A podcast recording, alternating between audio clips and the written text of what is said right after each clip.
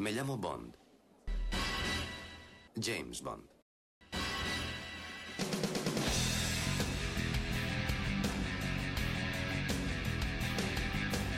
Hola una vez más, soy Alberto López y mi nick en internet es Klaal y en este podcast temático, el número 49, vamos a echar un vistazo a las biografías de los seis actores que se han encargado de dar vida al agente secreto más famoso de todos los tiempos.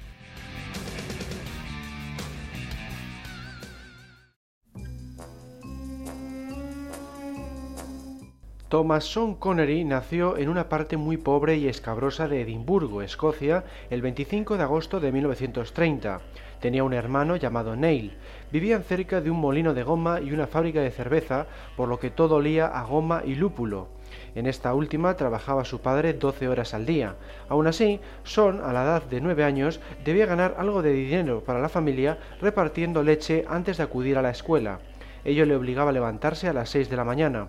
No obstante, nunca se consideró humilde porque no tenía nada con que compararse en los alrededores. Más sorprendente aún es el hecho de que empezó a fumar a esta temprana edad. Fue en aquella época cuando estalló la Segunda Guerra Mundial. Su padre pasó a trabajar entonces en una fábrica de armamento en Glasgow. Connery, por su parte, conseguía ver películas en el cine los sábados cambiando botes de mermelada y botellas de cerveza por entradas. Le encantaba Flash Gordon y las cintas del oeste. Era bastante revoltoso y le costaba acatar la disciplina, pero echaba la culpa de ello a sus úlceras de estómago. Precisamente sería esta enfermedad la que le impediría hacer carrera en la Marina de la Legión Británica. Dejó la escuela a los 13 años y se alistó a los 16, pero tan solo tres años más tarde le obligaron a dejarlo. Así pues, se convirtió en pulidor de muebles y luego pasó a ser pulidor de ataúdes. Antes de haber acudido al ejército, también había trabajado de peón de granja, soldador, repartidor de carbón, conductor de camión, modelo artístico en un instituto de arte y socorrista. Bajo el nombre de Tom Connery, alcanzó el tercer puesto en la categoría de hombres altos en la edición de 1953 del concurso de Mister Universo. Como levantador de pesas, su alias era Big Tam, el gran gorro escocés.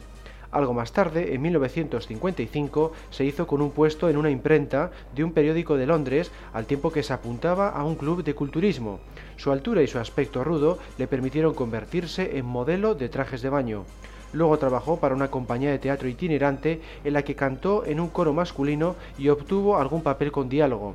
Entre tanto, acudía a cada biblioteca de cada pueblo al que viajaba para completar sus estudios y practicó dicción con una grabadora de cinta se dedicó al teatro Old Vic y un tiempo después pasó a la televisión. Tuvo un papel protagonista en un filme de la BBC llamado Requiem por un campeón, una historia que había sido adaptada en varios países y que acabaría siendo convertida en película de cine en 1962 de la mano de Anthony Quinn. Luego hizo Anna Karenina y fue fichado por la 20th Century Fox, Apareció con Lana Turner en Brumas de Inquietud en 1958. Después hizo de asesino en La Gran Aventura de Tarzán y cantó en Darby O'Gill y El Rey de los Duendes de Disney antes de que le ficharan para ser James Bond. Aunque iba pobremente vestido y tenía un fuerte acento escocés, los productores quedaron entusiasmados tanto con su físico como con su creatividad. Les gustó especialmente su estilo al caminar, llegando a compararle con una pantera. Por el contrario, Ian Fleming se refería a Connery como ese gran camionero gruñón. El escritor, disgustado por el hecho de que no era inglés y por su marcado acento, prefería a David Niven, pero más tarde acabó satisfecho con el resultado y por eso añadió la ascendencia escocesa a su personaje en la novela El hombre de la pistola de oro. Otra razón por la que los productores se decantaron por Sean Connery residía en que era un actor desconocido y por tanto era muy barato, llegando a cobrar tan solo 16.500 dólares. El problema vino después, cuando el actor se quejó de que su sueldo se mantuvo muy bajo en proporción a las grandes taquillas que estaban cosechando los filmes. No le hicieron caso y desde entonces se mostró indignado con Cavi Broccoli. La reconciliación no llegaría hasta 1996, cuando hicieron las paces por teléfono en los últimos días de vida del productor. Una de las cosas que aportó el escocés, en conjunto con el director Terence Young, fue el humor, algo de lo que carecía el Bond de las novelas. Los coqueteos con la señorita Penny, los dobles entendidos picantes y las frases cómicas tras las escenas de acción fueron añadidas sobre la marcha en muchos casos. La mezcla de levedad con brusquedad fue todo un éxito. Connery indicó que sus modelos a seguir eran Cary Grant, al que calificaba como el más infravalorado de la pantalla, Marlon Brando, el más disfrutable de los actores americanos, en sus propias palabras, y Sir Ralph Richardson, porque siempre interpretaba con un toque de humor, y es que a Son le gustaba meter algo de comedia siempre y cuando encajara con el personaje y la historia. El éxito de Doctor No fue superior incluso a las mejores expectativas, tanto de cara a la taquilla como de cara a los críticos. No era de extrañar que los productores se mantuvieran fieles a su idea de iniciar una saga de películas. La segunda entrega fue Desde Rusia con Amor y llegó a los cines al año siguiente, en 1963. Se dobló el presupuesto, con lo que se obtuvieron unos mejores efectos visuales y una mayor recaudación. Pero el verdadero bombazo lo trajo Goldfinger en 1964. El género del espionaje invadió tanto la pantalla pequeña como la grande. Se empezó a vender merchandising relacionado de alguna manera con la franquicia y surgieron los primeros clubes de fans lo que hoy conocemos como algo habitual, con ejemplos como Star Wars o El Señor de los Anillos, se vio por primera vez en la década de los 60 gracias a 007. Aunque a todo el mundo le gustaba su interpretación y las películas Bond estaban triunfando, el actor declaró que tenía miedo de encasillarse. Además, la prensa le agobiaba. La gota que colmó el vaso tuvo lugar en Japón durante el rodaje de Solo se vio dos veces, cuando un periodista trató de hacerle una foto mientras estaba en el baño. Otra cosa que le molestaba era que cada película se adentraba más en la ciencia ficción y los gadgets. A él le interesaba la parte humana del personaje y la historia. Para él, Bond debía superar los obstáculos con sus instintos. Por eso su película favorita de la serie siempre ha sido Desde Rusia con Amor. En 1967 declaró que Solo se vio dos veces sería su última película del agente secreto. Sin embargo, tras el fracaso de su sustituto, George Lazenby, le ofrecieron una oferta que no pudo rechazar para que regresara en Diamantes para la Eternidad, en 1971. En concreto recibió 1,2 millones de dólares más un porcentaje de taquilla, lo que le convirtió en el actor mejor pagado hasta la fecha donó tal sueldo a una fundación educativa de su país natal, pero se quedó con la parte correspondiente a la taquilla, que ascendió a unos 5 millones. Por si fuera poco, cobraría un plus si la producción se retrasaba, podía jugar al golf una vez por semana y participaría en dos películas posteriores del mismo estudio a su elección. Dado el éxito de la cinta, Cavi pidió al guionista Tom Mankiewicz que persuadiera al actor para que participara en la siguiente, Vive y deja morir. Le indicó que iba a ser muy divertida al contar con una persecución de lanchas, cocodrilos, etc. Pero el escocés lo descartó, porque ya había cumplido sus dos sueños, tener su propio campo de golf y su propio banco. En la década de los 70, Roger Moore fue el encargado de vestir el smoking del famoso agente secreto. Entretanto, Connery se dedicó a realizar todo tipo de papeles, consolidándose como un actor versátil y a cosechar premios fuera de la franquicia Bond. No obstante, los galardones de mayor prestigio llegarían en los 80. Gracias a su esposa Micheline, se animó a volver a ponerse el smoking en 1983. Le dijo que sería una experiencia interesante después de tanto tiempo alejado del personaje. También fue ella quien discurrió el título Nunca digas nunca jamás, una clara referencia a su marido, pues declaró en una entrevista que nunca más volvería a encarnar a 007. Sin embargo, el rodaje fue bastante problemático y se pasó buena parte del mismo discutiendo con el director, Irving Kersner. Tal es así que dejó el cine un par de años. Cuando regresó, cosechó algunas de sus mejores interpretaciones, como El nombre de la rosa, La caza del octubre rojo, Indiana Jones y la última cruzada y Los intocables de Elliot Ness. Cabe destacar esta última porque fue aquella con la que ganó el Oscar por primera y última vez, entre otros muchos premios. Además, le encantó su personaje porque tenía contraste al caer antipático al principio de la historia, pero mostrar sus sentimientos a lo largo de la misma. Esa era la cualidad que siempre le gustaba interpretar. Sin embargo, le solían ofrecer papeles de acción, aun cuando ya tuviera una edad. El ejemplo más llamativo fue el de La Trampa de 1999. A pesar de tener 70 años, el guion contenía persecuciones de helicópteros y tiroteos, así que Connery se vio obligado a despedir al director, traer a otro y enfocar el libreto hacia los personajes. Otro de los papeles más populares de los que interpretó en los 80 fue el del padre de Indiana Jones en La Última Cruzada, estrenada en 1989. En palabras de Spielberg, el personaje debía ser interpretado únicamente por Connery, ya que la intención del director y la de su compañero de fatigas George Lucas era la de ofrecer un producto similar a James Bond. En otras palabras, Bond era el padre de Indy, de modo que Connery debía ser el padre de Harrison Ford. El escocés fue nominado al Globo de Oro y al BAFTA por este trabajo. En la década de los 90 siguió protagonizando un buen número de películas, consiguiendo bastante éxito con la mayoría de ellas, como por ejemplo La Roca o La Trampa. En 1993 surgieron noticias que afirmaban que el actor estaba siendo sometido a tratamiento por radiación por culpa de una dolencia de garganta sin revelar. Los medios de comunicación de ciertos países engordaron los rumores, llegando a asegurar que el escocés sufría de cáncer de garganta. En algunas agencias de noticias japonesas y sudafricanas incluso se le llegó a declarar muerto. En poco tiempo, Connery apareció en el David Letterman Show para desmentir estos rumores. Ya en 1995 especificó que se había sometido al tratamiento por radiación para quitarse nódulos de sus cuerdas vocales. En los últimos años se ha operado de cataratas en ambos ojos y se le ha extirpado un tumor de riñón benigno. Hablando acerca de Pierce Brosnan, el Bond de los 90, Connery declaró que solo había visto fragmentos de sus películas en sus viajes en avión, por lo que no podía opinar acerca de las mismas. De hecho, solo había visto en el cine un par de las que había hecho él. Aun con todo, le gustaba la interpretación de Brosnan y creía que era una buena elección para el papel. No obstante, era partidario de un reinicio de la saga, tal y como acabó sucediendo con la llegada de Casino Royale en 2006. También se mostró a favor del rumoreado fichaje de Quentin Tarantino como director, algo que finalmente no llegó a suceder.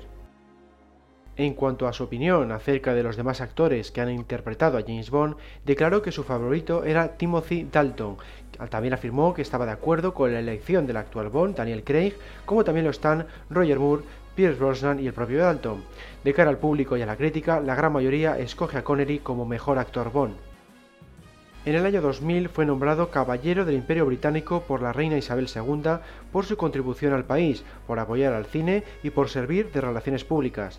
Acudió con su falda escocesa llevando la tela del clan de su madre, el de MacLean. Le resultó muy emotivo y dijo que era un honor para él y para Escocia. En torno al año 2002 llegó a declarar que consideraría una posible oferta para volver a la saga. Se habían comentado muchos rumores sobre su regreso, sobre todo la etapa Brosnan. Se decía que podía hacer de padre de 007 o de villano. Lo consideraría, pero pensaba que no se podían permitir su sueldo. En 2003 hizo la que sería su última película, La Liga de los Hombres Extraordinarios, mientras que en 2005 encarnaría a James Bond una vez más, pero aportando únicamente su voz en el videojuego Desde Rusia con Amor, de Electronic Arts. Finalmente, en 2006, tras haberse rumoreado en repetidas ocasiones que quizá volvería a interpretar al padre de Indiana Jones en la cuarta entrega de la franquicia, anunció oficialmente su retirada de la actuación. Antes de pasar a la biografía de George Lazenby, ahí van algunas curiosidades sobre Connery. Tal y como afirman muchos otros integrantes de la industria, Son estaba de acuerdo en que nunca se podía saber qué era lo que iba a gustar a la audiencia y qué no. Por ejemplo, recuerda que la escena de la chatarrería de Goldfinger provocó dos reacciones opuestas. El que manejaba la grúa se reía, el gerente, por el contrario, no se explicaba cómo se atrevían a romper un coche de esa forma. Sean Connery siempre se ha mostrado de lo más patriótico, luchando durante 30 años por la independencia de Escocia y participando en los mítines del Partido Nacionalista. Quería que el país tuviera su propio parlamento, algo de lo que carecía desde hacía 300 años porque utilizaba el de Londres. Lleva tatuado en su brazo derecho desde joven Scotland Forever, Escocia para siempre. Donó medio millón de dólares al mencionado partido político, hizo que la trampa se rodara en parte en Escocia y promovió la creación de un estudio de cine cerca de Edimburgo, entre otras muchas acciones. No obstante, siempre declaró que no tenía intención alguna de convertirse en político. El otro tatuaje que lleva en el brazo derecho indica Mami y Papi. Se lo hizo a la edad de 16 años cuando entró en la Marina Real. Por cierto, es el único actor Bond que, al igual que el personaje, se alistó en esta rama del ejército. En 1964, durante el rodaje de Goldfinger, el escocés tuvo que aprender a jugar al golf. Desde entonces se ha convertido en su deporte predilecto y no ha dejado de practicarlo. También le gusta en gran medida el fútbol, como así demostró en 1967 cuando echó un partido durante el rodaje de Solo se vive dos veces, o en 2005 cuando se declaró hincha del Fútbol Club Barcelona al posar con la camiseta del equipo, una con su nombre y el número 007 como dorsal. El escocés tenía la manía de caminar sin pantalones para relajarse tanto en el camerino como en los platós. Es más, llegó a rodar una escena completa de Indiana Jones y la última cruzada sin esta prenda, aquella en la que habla con Indy a bordo del Zeppelin. Son muchos los premios y galardones que ha recibido fuera del mundo del cine, así que vamos a ver solo algunos de ellos. La revista inglesa Empire le colocó en el puesto número 14 de las 100 mejores estrellas de cine de todos los tiempos y en el 7 de las 100 estrellas más sexys de la historia del cine. Otra publicación, People, le consideró el hombre vivo más sexy en 1989 recibió el premio honorífico del Centro Kennedy por su contribución a las artes y la cultura de manos del presidente Bill Clinton en 1999. La ciudad de Edimburgo le otorgó el galardón Libertad en 1991. La encuesta Orange Film, en la que participaron 10.000 votantes, le situó en el primer puesto de la lista de los mejores actores de cine masculinos británicos. Su película favorita y aquella en la que considera que realizó su mejor interpretación es La ofensa, de 1972. En el ámbito personal, se casó con la actriz Diane Cilento en 1962, con quien tuvo un hijo, Jason Connery, en 1963. Siguió los pasos de su padre y también se convirtió en actor. El matrimonio acabó en divorcio en 1973. Se volvió a casar en 1975 con Micheline Rockeburn. Si bien sigue con ella la actualidad, no tuvieron descendencia. Más tarde, en 1997, se convirtió en abuelo cuando Jason y su exmujer, la actriz Mia Sara, tuvieron un hijo, Dashiell Quinn Connery. Empezó a perder pelo a la edad de 21 años, de modo que ha usado tupé en todas las películas de James Bond. Sin embargo, esta cualidad le ha permitido abarcar más papeles al poder encarnar a personajes de mayor edad. En su vida diaria prefiere mostrar su calvicie. Tomó clases de baile durante 11 años de la mano de la bailarina sueca Jad Malgrim. Tal y como hizo con Diamantes para la Eternidad, donó su salario por Robin Hood, príncipe de los ladrones, a la caridad. En el rodaje de Nunca digas nunca jamás, tomó clases de artes marciales y en el proceso cabreó al instructor, de modo que éste le rompió una muñeca. Estuvo varios años sufriendo molestias. El profesor era ni más ni menos que Steven Seagal. Aparte de su propio campo de golf y su propio banco, también posee su propia productora de cine. La llamó Bridge Films, un nombre que se corresponde con la zona de Edimburgo donde nació. En la novela oficial Scorpius, el propio James Bond indica que su actor favorito no es otro que Sean Connery. Rechazó el papel de Gandalf en El Señor de los Anillos porque no quería rodar en Nueva Zelanda durante 18 meses, fuera parte que no comprendía las novelas. Tampoco aceptó el papel del arquitecto en la saga de Matrix, ni el del villano Hans Gruber de La jungla de cristal, ni el del protagonista del caso de Thomas Crown. Se arrepintió especialmente de esta última decisión. La gran ironía de su vida tuvo lugar cuando un policía le detuvo por exceso de velocidad, ya que el oficial se llamaba Sargento James Bond. Otro caso similar sucedió hace unos años, cuando fue imputado en el caso Goldfinger debido a su casa de Marbella. Por cierto, ha vivido en las Bahamas a partir de entonces, un lugar del que se enamoró tras haber rodado allí Operación Trueno. Parque Jurásico pudo haberle reunido de nuevo con Harrison Ford. El escocés fue considerado para encarnar a John Hammond, mientras que el americano pudo haber interpretado al Dr. Alan Grant. Las películas de las que más orgulloso se siente de todas las que hizo en los 90 son La Roca y La Trampa. Los Vengadores, estrenada en 1998, es de las que más se arrepiente de haber hecho de toda su carrera.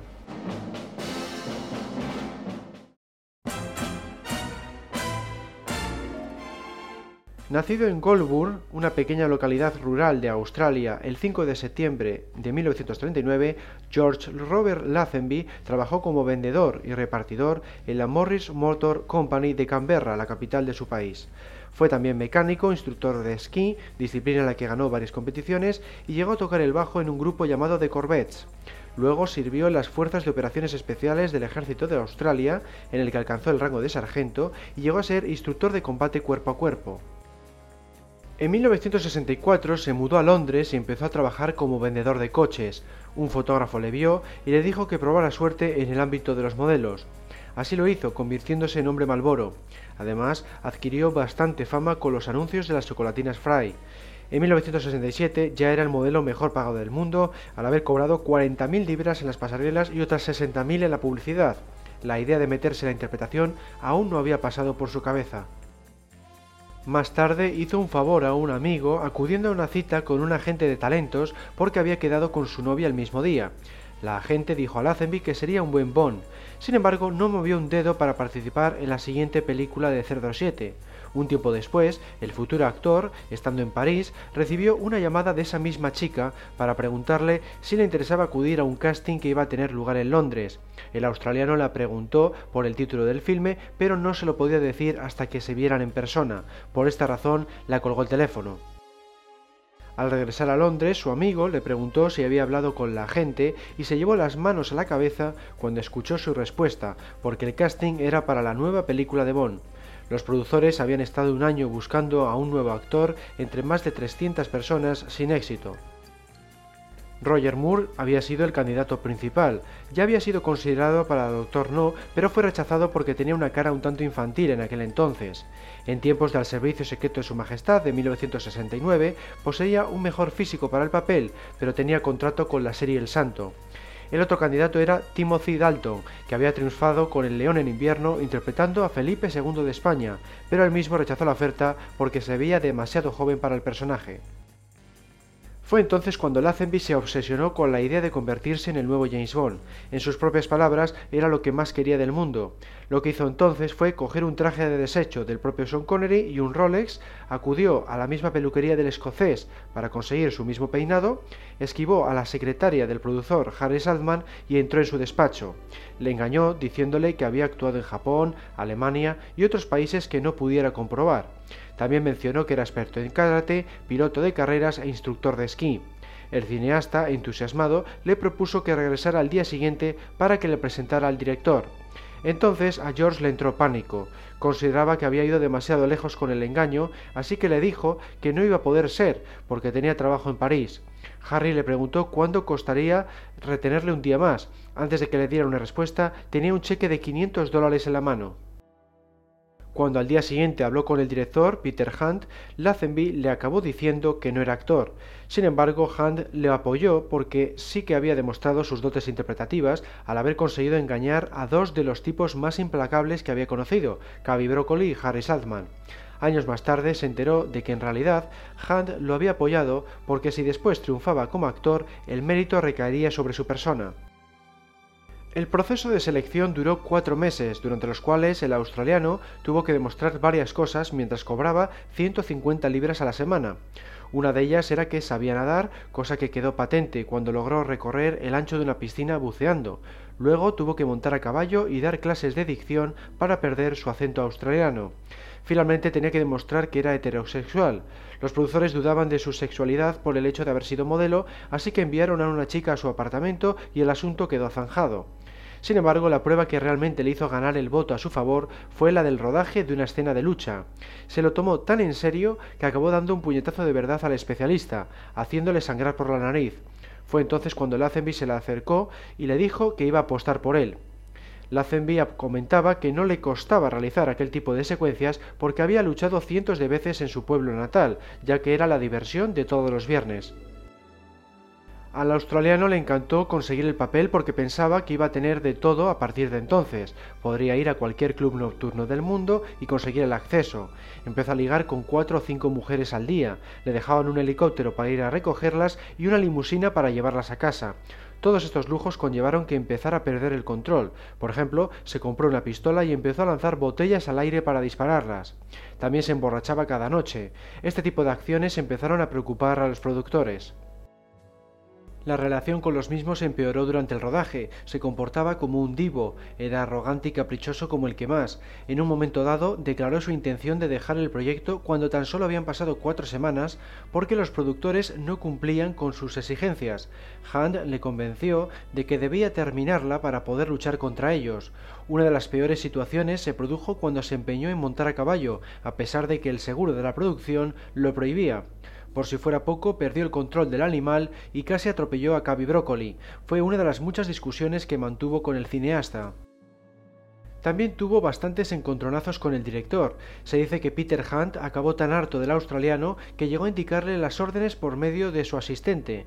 El director se defendió más tarde, afirmando que quiso hacer que se sintiera aislado para que interpretara correctamente la soledad del personaje. Pero el silencio continuó tras acabar la película. En una ocasión, Lazenby se cruzó con él por la calle y el director siguió caminando. El actor le dijo, ¡Eh, soy yo! A lo que Peter le respondió, lo sé, y continuó andando. La prensa llegó a declarar que Lazenby también se llevaba mal con la actriz protagonista, Diana Rigg. El actor afirmó que era falso, que se llevaba de maravilla con ella. El asunto surgió a raíz de un comentario por parte de la chica. Le dijo, estoy comiendo ajo, espero que tú también, a modo de broma. Los periodistas publicaron entonces que la actriz comía ajo antes de la escena de amor con Bond porque se llevaban fatal. Aunque George, en términos generales, había disfrutado con la experiencia de ser 007, acabó rompiendo el contrato al término del rodaje. En el documento se estipulaba que iba a realizar siete películas en siete años. Su manager en aquel entonces, Rowan O'Reilly, fue quien le animó a dejar la franquicia por varias razones. Por un lado, pensaba que Bond iba a desaparecer en los 70 porque a los hippies no les gustaba la violencia, ni ver a un agente al servicio del gobierno. Por otro lado, opinaba que 007 era la actuación de Connery, no la de Lazenby, y que él podía convertirse en una gran estrella por medio de otras películas y evitar así quedar encasillado al mismo tiempo. Lazenby se dio cuenta de su error en el mismo momento. No solo había perdido la oportunidad de seguir en la franquicia, sino que además había rechazado un dinero extra ofrecido por Salzman y la opción de hacer otras películas de United Artists entre cada entrega de Bond. Más tarde se percató de que su manager le había persuadido a tomar esta decisión porque le quería mantener en su cartera de clientes. La prensa se cebó aún más con él tras el estreno del filme. Le calificaron como difícil e inmanejable, algo con lo que no estaba de acuerdo. Para huir de los periódicos, se embarcó en un viaje de 15 meses en un velero por el Mediterráneo. Fue entonces, en 1971, cuando sufrió un accidente en Marbella. Como era vegetariano y había bebido mucho vodka, se desmayó en el baño y a punto estuvo de morir. De hecho, asegura haber visto un túnel. Solo se despertó cuando su novia fue a la estancia y le levantó. Esta experiencia le dejó muy débil durante los dos años siguientes, tanto que ni siquiera podía caminar durante 100 metros sin tomarse un descanso. Al término de este crucero descubrió que la prensa había seguido haciendo de las suyas, lo que propició que no encontrara trabajo. Así pues, tuvo que aceptar una oferta de Bruce Lee y a partir de ahí participó en varias producciones chinas. Luego apareció en capítulos de series como Hotel o Hawaii 5.0. Curiosamente llegó a encarnar a James Bond en un episodio de Hitchcock Presenta y en la película televisiva El regreso del agente de Cipoll. En esta última incluso conducía un Aston Martin DB5 con gadgets. Por lo demás, mantuvo una carrera interpretativa muy discreta. Únicamente cabría destacar Made in USA, de 1977, la única que superó la barrera de los 100 millones de dólares de recaudación mundial, aparte de la película de Bond.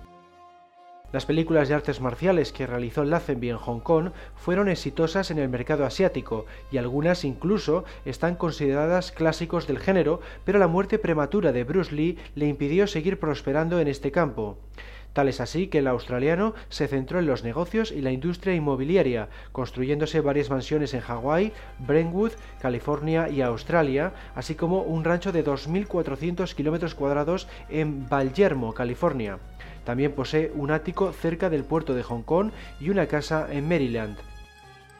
En el ámbito personal tuvo un hijo, Zachary, y una hija, Melanie, ambos derivados de su primer matrimonio con Christina Garnett, heredera del imperio Garnett Newspaper Publishing. Desde 1984 hasta 1994 se dedicó por completo a cuidar de su hijo porque se le diagnosticó cáncer cerebral. Falleció en 1994 a la edad de 19 años. Además, se divorció de su esposa tras 24 años de matrimonio. A partir de los años 80 se dedicó a los deportes, carreras de motos, golf y bici de montaña principalmente. También empleaba bastante de su tiempo libre en cuidar su finca en el desierto de California. Siguió trabajando de actor, pero no demasiado porque le gustaba disfrutar de cada momento de la vida. Tampoco quería arrastrarse por conseguir un contrato.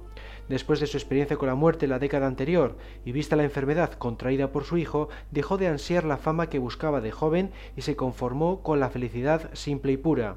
Vio lo importante que era respirar y dejó de querer ser el número uno. No obstante, eso no quitó para que ganara algunas competiciones amateur y profesionales de carreras de motos off-road y de coches NASCAR en la categoría senior. En los 90 se ofreció a hacer de villano en las películas de Brosnan, pero cree que los productores aún le debían guardar rencor, porque ni siquiera le llamaron. En el año 2000 conoció a la tenista profesional retirada Pam Shearer en Wimbledon y se casó con ella dos años más tarde.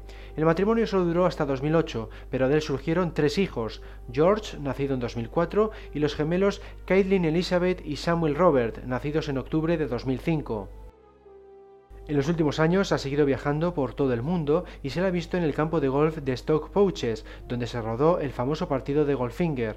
También disfruta de la vela, el motociclismo, las carreras de coches, la lectura, el cine y el tenis. Afirma haber vuelto a ver al Servicio Secreto de Su Majestad hace poco, cosa que no había hecho desde la Premier. Dice que se rió mucho, pero que apenas se reconocía porque estaba condenadamente joven. El 6 de mayo de 2007, el actor dijo en el programa Where Are They Now que le gustaría que sus hijos crecieran en Australia y que toda la familia se trasladase allí. Vamos ahora con algunas curiosidades. Fue el actor Bond más joven de la historia al haber sido elegido a los 29 años de edad. También se le podría considerar el más rico, puesto que venía de ser el modelo masculino número uno desde 1964. Kevin McGlory, el productor de Nunca digas nunca jamás, consideró a Lazenby para el papel de 007 en esta película no oficial en caso de que Connery hubiera rechazado participar. John Cleese también pensó en él para el papel de Jesús en La vida de Brian de 1979. Le hubiera encantado haber puesto George Lazenby es Jesucristo como frase de la cinta. Sin embargo, el australiano no estaba disponible en aquel momento. Lazenby declaró que su película Bond favorita es Goldfinger. Su hobby favorito es jugar al golf, deporte que en ocasiones ha llegado a practicar hasta 5 y 6 veces por semana. Llegó a vivir en la famosa London Waterhouse de Keith Moon durante seis meses en los años 60, un edificio al que se podía acceder con un hidrovercraft hasta el salón atravesando la puerta principal. La estrella de los Lakers, Kobe Bryant, era vecino de George en una de sus casas del sur de California. No obstante, al antiguo modelo le gusta más el tenis y se considera un gran fan del tenista australiano Leighton Hewitt.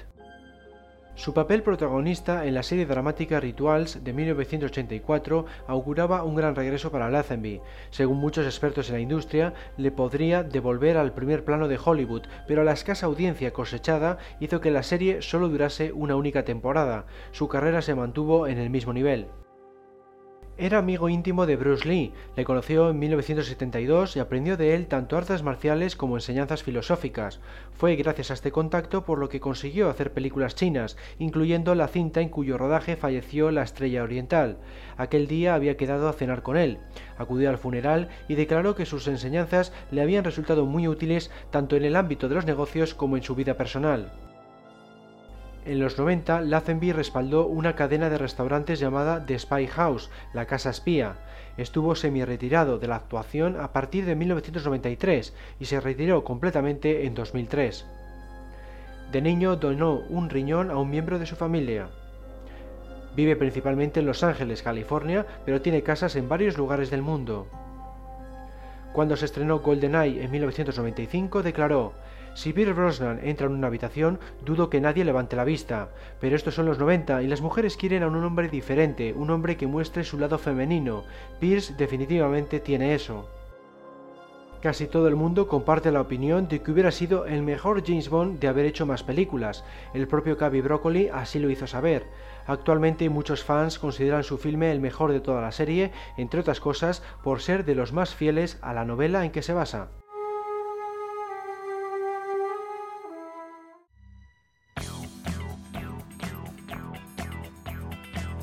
Sir Roger Moore nació en Stockwell, Inglaterra, en 1927. Sus padres eran Lillian Lily Pope, una ama de casa, y George Moore, un policía muy habilidoso con las manos, ya que construía maquetas de tren, sabía trucos de manos y tocaba instrumentos musicales como el piano. Además, era un fantástico atleta. Roger tuvo que dejar la escuela por culpa de la Segunda Guerra Mundial. Se mudó junto a su madre para evitar los bombardeos, pero su padre se tuvo que quedar en Londres porque trabajaba en una comisaría de allí. Más tarde, cuando pasaron unos cuantos meses sin que cayeran más bombas, regresaron a su hogar. Fue entonces cuando lo pasaron realmente mal porque veían los bombardeos efectuados sobre Londres mientras su padre estaba allí de servicio. Como Moore destacaba en el dibujo en el colegio, optó por dedicarse a ese campo, participando en una revista primero y en los dibujos animados después. En este último puesto se encargaba de perfilar los bordes y rellenar las ilustraciones. También se encargaba de hacer té y otros recados. En ocasiones servía el té frío, pero el peor error tuvo lugar cuando estropeó parte del celuloide, lo que provocó su despido. Dice que fue su mayor golpe de suerte, aunque claro está, en aquel momento no lo vio así. Un amigo le dijo entonces si quería ser extra en la película César y Cleopatra de 1946. Hizo un largo viaje en bus, participó en la filmación durante un par de días y cuando acabó un coche se paró delante de él. Brian Desmond Hurst, el codirector del filme, le preguntó si no se había planteado ser actor. Le llamó la atención su físico. Moore no se lo había planteado, pero aquel tipo le convenció pagándole las tasas para entrar en RADA, la prestigiosa Academia de Interpretación de Londres, y así empezó todo. En esta escuela tuvo algunos de los mejores días de su vida, entre otras cosas porque en clase solo había cuatro chicos frente a 16 chicas. Para vencer su falta de confianza durante las interpretaciones usaba el humor y esa fue su seña de identidad tanto dentro como fuera de los escenarios.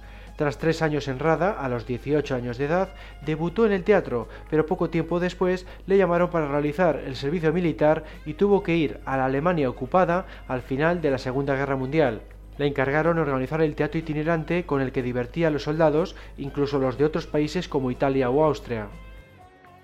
Tras terminar este servicio en 1948, obtuvo muchos papeles tanto en el teatro y la radio como en la televisión. Entre medias también trabajó de vendedor y modelo.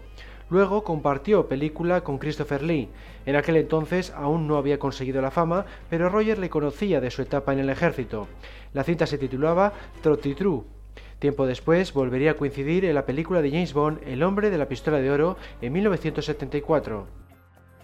Poco más tarde, los años 50, llegaría su primer papel importante en el ámbito del teatro, con la obra The Little Hat. Después debutaría en la televisión de Estados Unidos interpretando curiosamente a un diplomático francés. Su primer filme americano, La última vez que vi París, llegó en esta época, pero de nuevo se trataba de un papel tan secundario que no le dio reconocimiento alguno asegura que estaba muy nervioso en su primer día de trabajo. Primero porque era el día 1 de abril, el día de los santos inocentes anglosajón. Segundo porque estaban Elizabeth Taylor y Van Johnson, dos grandes estrellas. Y tercero porque debía darle un puñetazo a este último en una escena de ese primer día.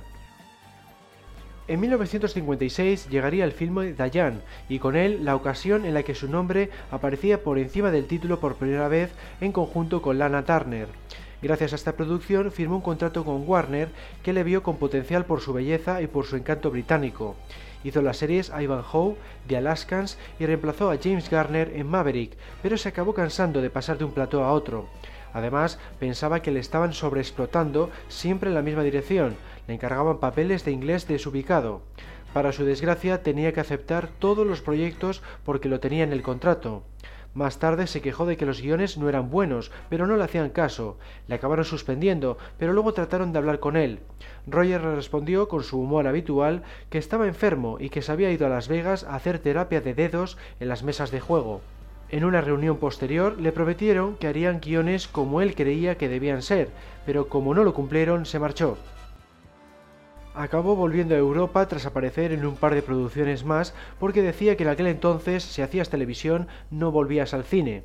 Sin embargo, no conseguía ningún papel en el cine de su país, por lo que se vio obligado a regresar a la pequeña pantalla. Buscó algo interesante y se topó con El Santo. Pensó que iba a ser muy exitoso y que el papel estaba hecho para él. En efecto, así acabó siendo, pero antes tuvo que esperar a que el autor cediera los derechos para televisión. Entretanto, se fue a Italia a rodar El rapto de las Sabinas. Allí conocería a la que acabaría siendo su esposa, la coprotagonista de la cinta, Luisa Matoli. El matrimonio duró 33 años, hasta que se divorciaron en 1994. Tuvieron tres hijos, Débora, Jeffrey y Christian.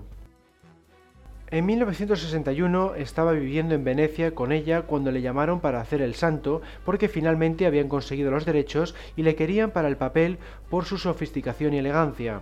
La serie duró 7 años, se emitió en 80 países y se hicieron 114 capítulos de una hora más dos especiales de larga duración. En definitiva, fue uno de los mayores éxitos de la televisión británica. Tal es así que asegura que le seguían reconociendo como el santo incluso cuando fue elegido para encarnar a James Bond. La serie superó incluso a las novelas, radionovelas y películas que se habían hecho sobre el personaje en los 40 años anteriores. Por su parte, estaba entusiasmado con la producción, llegando incluso a dirigir algunos de los episodios.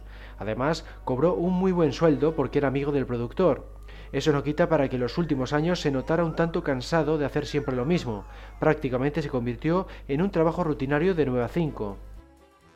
Curiosamente, poco después de haber firmado para hacer El Santo, fue tenido en cuenta para interpretar a 007 en la primera película de la saga, Doctor No. Según oyó, otros candidatos eran Cary Grant y David Niven, algo que le gustó mucho porque ahora estaba en el mismo grupo que tales estrellas. También fue de su agrado el hecho de hacerse amigo de Cavi Broccoli y Harry Saltzman, llegando a compartir mesas de juego con ellos. Roger afirma que fue lo mejor que le podía pasar porque no se sentía preparado para el papel de Bond en los 60, fuera parte que aunque era mayor que Connery, parecía mucho más joven y poseía un aspecto un tanto aniñado, quizá porque había tenido una juventud más limpia que la del escocés. Estaba contento de haber hecho cada cosa en su debido momento. Cuando Connery dejó el papel en 1967, se planificó rodar El hombre de la pistola de oro con Moore, pero se canceló porque surgió un conflicto bélico en Camboya, país que se quería ver empleado. Este suceso retrasó el proyecto, Moore se metió en otras producciones y acabaron cogiendo a Lazenby. Luego, como Connery regresó para hacer Diamantes para la Eternidad, Roger optó por otra serie de televisión, Los Persuasores. El producto no tuvo demasiada audiencia, así que solo duró una única temporada y pudo realizar Vive y deja morir, la cinta de 007 de 1973. Firmó un contrato por tres filmes a los 45 años de edad. Le permitieron hacer el personaje suyo porque sabían que no podía imitar a Connery. Todo se enfocó a evitar las comparaciones con el escocés y por eso no pide Martini ni tampoco es tan macho, por ejemplo. Únicamente le pidieron que perdiera peso y se cortara el pelo. También trataron de que evitara su característico levantamiento de cejas como hacía en El Santo. Decir mi nombre es Bond, James Bond, le aterraba. Comentaba en broma que temía decir la frase con el acento escocés de Connery, pero lo que le aterró de verdad fueron las críticas negativas. Eran realmente exageradas porque todos decían que no era tan bueno como Connery. Decía que recibía malas críticas solo por estar vivo. No obstante, no le importaba demasiado porque él mismo sabía que no era un portento interpretativo. Aún así, le hubiera gustado que le hubieran ofrecido algún papel dramático más fuera de la saga Bond. Quizá debido a las críticas, los productores decidieron darle algo más de dureza en la siguiente cinta, El hombre de la pistola de oro, pero es algo que no le hizo mucha gracia. Por ejemplo, la secuencia en la que retuerce el brazo a la señorita Anders. Consideraba que si lo hacía Connery la gente lo podía llegar a creer, pero si lo hacía él era muy distinto. Ni siquiera el propio Moore creía en sí mismo en este tipo de escenas. Y es que Roger, según comentaba el director Guy Halmington, era una persona muy pacífica, aborrecía las armas y se asustaba con facilidad ante las explosiones, razón por la cual le costaba mucho rodar disparos con él porque siempre pestañeaba. El director bromeaba diciendo que pensó en ponerle palillos en los ojos en esas tomas. El problema provenía de su infancia, cuando su hermano le disparó por error en una pierna con una escopeta de aire, tenía 14 años. En cuanto a Lois Maxwell, alias Penny, le gustó ver a Moore en el papel porque se habían conocido en Rada y habían coincidido en varios episodios de El Santo. Comentaba que seguía siendo igual de gracioso y bromista que con 17 años, solo había cambiado un poco de aspecto al ser más maduro. Lo consideraba encantador y hacía que los rodajes fueran muy divertidos. Maud Adams, la intérprete de la señorita Anders y Octopussy, opinaba de igual forma. Le gustaba su humor autoparódico y además era inteligente y devoraba los libros. Según esta actriz, Moore no daba mucho crédito a lo que hacía, pero todo el mundo sabía que estaba haciendo un buen trabajo. Roger, por su parte, decía en broma que la única diferencia que había entre Bond y él era que él no se ponía traje para desayunar admitía que no se lo tomaba en serio porque no era un personaje real, en el sentido de que era un espía al que reconocían incluso los camareros. Fue por esta razón por lo que lo enfocó desde un punto de vista cómico, fuera parte que era el género que mejor se le daba. En 1977 se estrenaría su tercer filme, La espía que me amó. Es su favorita y la de muchos porque consiguieron el grado justo de humor y acción. Incluso Cavi Broccoli y Michael G. Wilson la tienen entre sus favoritas. A Roger le gustó especialmente porque pudo añadir más de su humor. Fue gracias a que compartía el mismo estilo que el que caracterizaba al director, Lewis Gilbert, que ya había dirigido Solo se vive dos veces una década antes. En 1979 llegaría Moonraker, su temática espacial, diseñada para sacar partido de la moda impuesta por el gran éxito de Star Wars, no fue del agrado de la gran mayoría de los fans, pero eso no quitó para que se convirtiera en la cinta Bond más taquillera desde Operación Trueno. Por otro lado, obtuvo una nominación a los mejores efectos especiales. Solo para sus ojos fue su siguiente filme de 007. Se estrenó en 1981 y siguió manteniendo al personaje lo más alto, aun habiendo vuelto un poco a los orígenes al reducir los gadgets y retomar algo de la seriedad perdida. Algo similar se puede decir de Octopussy, de 1983. Carecía del humor y la tecnología exageradas de Moonraker, pero obtuvo una muy buena recaudación, superando a Nunca Digas Nunca Jamás, la cinta no oficial de Sean Connery estrenada ese mismo año. El evento fue llamado La Batalla de los Bond. Roger bromeaba diciendo que dejó el personaje en Panorama para Matar de 1985 con 58 años porque a los productores se les debía estar acabando a las chicas que aparentaban ser lo suficientemente mayores para él, así como los villanos suficientemente endebles para que él los pudiera abatir. Otro comentario gracioso referente al tema de su edad era que supo que lo tenía que dejar cuando la chica Bond tenía la misma edad que la que tenía su madre cuando empezaba con el personaje. Y una prueba más, sabía que no tenía que hacer de Bond durante tanto tiempo porque si fichaban a una chica bajita y tenía que mirar hacia abajo, parecería que tenía tres barbillas y eso no era lo que la gente quería de 007. Fuera de la serie del espía se dedicó sobre todo a películas de aventuras y comedias, por ejemplo Un toque de suerte, Gritar al diablo, Patos salvajes o Rescate en el Mar del Norte. De todas ellas, la más exitosa, al menos en Estados Unidos, fue Los locos de Cannonball, de 1981. En los 90 volvió a recaudar taquillas escasas con cintas como Fuego, Nieve y Dinamita, Atraco a Falda Armada o The Quest, protagonizada por Van Damme. Como curiosidad, interpretó a un villano tipo Blofeld en la película de las Spice Girls. En el ámbito televisivo fue un habitual de todo tipo de tertulias y presentó unos cuantos documentales. Roger fue nombrado comandante de la Orden del Imperio Británico en 1999 y caballero licenciado en 2003 por sus servicios en UNICEF, y es que desde 1991 se ha dedicado principalmente a prestar su imagen a esta ONG asegura que le ha venido de maravilla la fama de James Bond para ocupar los titulares de la prensa y así dar a conocer los problemas de los niños en todo el mundo un asunto del que no se preocupó cuando viajaba con el equipo de producción y por eso quiso dedicarse a ello en cuanto tuvo la oportunidad. Pierce Brosnan siguió sus pasos y también accedió a convertirse en embajador de la organización. Poco después, en torno a 1994, se divorció de Luisa e inició una relación con Cristina Tolstrup, una belleza sueca de 60 años, cuando ella tenía 74. En 2002 se casó con ella. Actualmente viven en el pueblo suizo de Cras Montana y en Montecarlo. Con el inicio de la etapa Brosnan en la franquicia Bond, admitió que no le hubiera importado hacer de villano porque son los papeles más divertidos. Decía que después de haber mantenido la imagen impecable de 007, debía interpretar a un villano estrafalario. En cuanto a GoldenEye, visitó el set de rodaje, pero luego admitió no haber visto más que la mitad de la cinta. Aunque sabía que le iban a preguntar sobre ella, afirmaba no estar al tanto de la actualidad Bond decía que tendría que decir que no le gustaban y entonces le dirían que era pura envidia. En una noticia más reciente se quejaba de la violencia en la etapa Craig. Pasamos ahora a las curiosidades de Roger Moore. Al principio de su carrera coleccionaba toallas de los hoteles en los que se alojaba.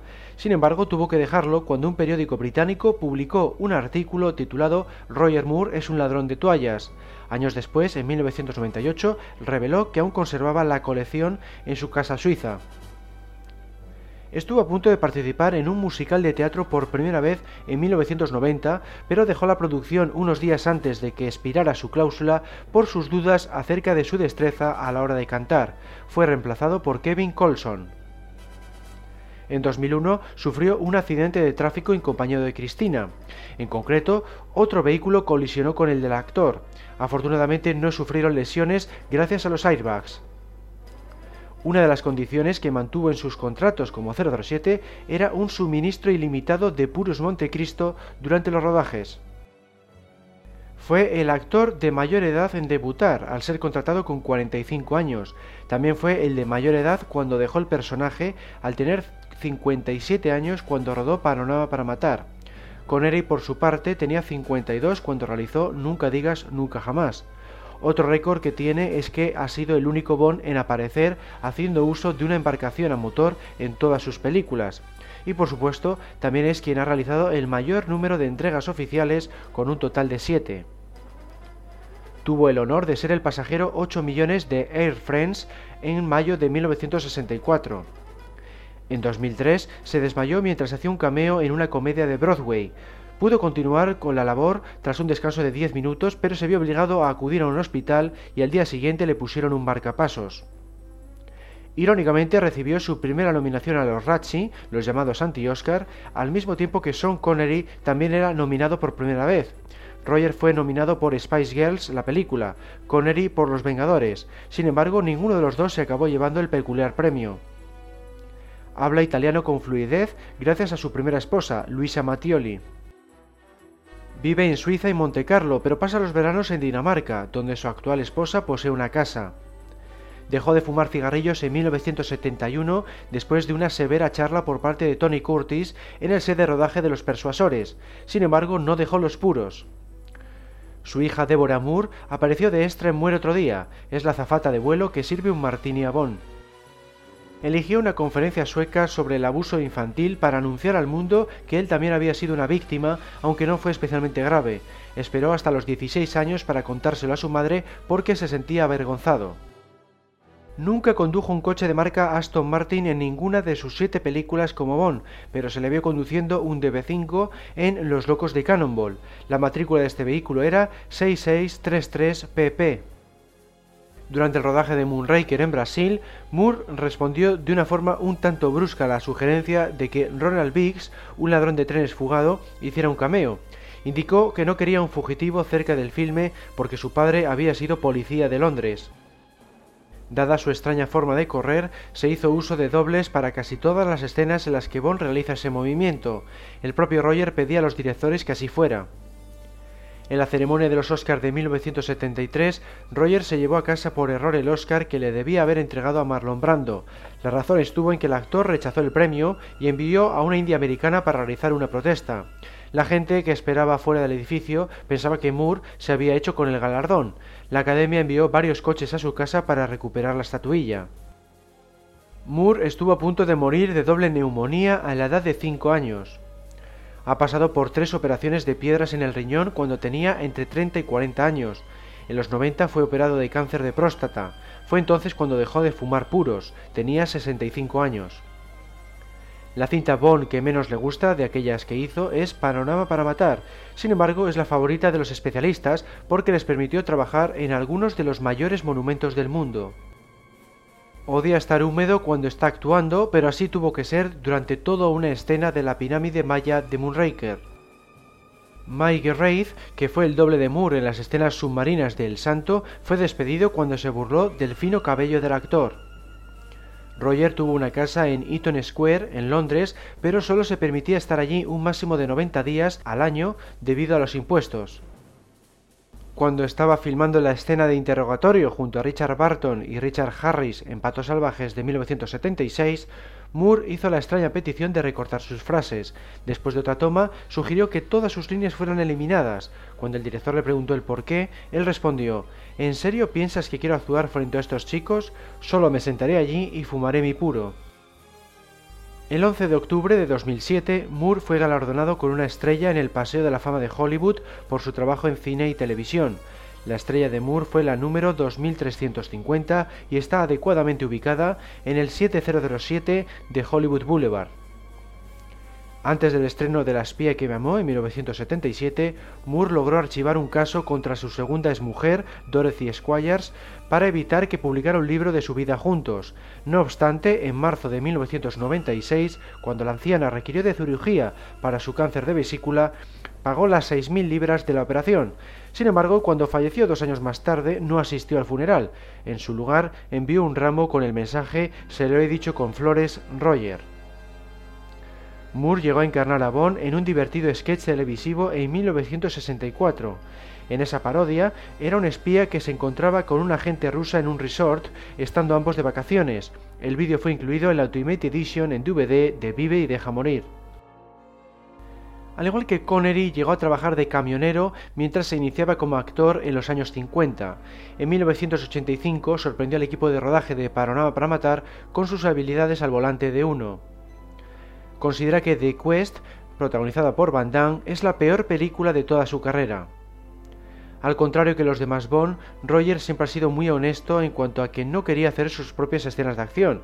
Aún así, resultó herido en el rodaje de La espía que me amó, cuando filmaba la secuencia del encuentro final entre Bond y Stromberg. El artefacto explosivo de la silla le dañó el trasero porque fue activado demasiado pronto. Considera que tomaron una mala decisión al ficharle para las películas Evasión en Atenea y Rescate en el Mar del Norte, ambas de 1979. Cuando viajó a Estados Unidos por primera vez en los años 50, obtuvo un papel secundario en una obra de Broadway prácticamente nada más llegar, pero empezó y terminó el mismo día, el 17 de septiembre de 1953 anunció su retirada de la interpretación en 2009. Sin embargo, ha seguido haciendo cameos y trabajos de doblaje. Por ejemplo, se le ha podido ver en la película televisiva del Santo en 2013 no le avergüenza admitir el hecho de que le encanta el clásico aperitivo británico de la tostada de alubias cocidas. Se mudó con su familia a Ginebra cuando rechazó pagar los elevados impuestos británicos.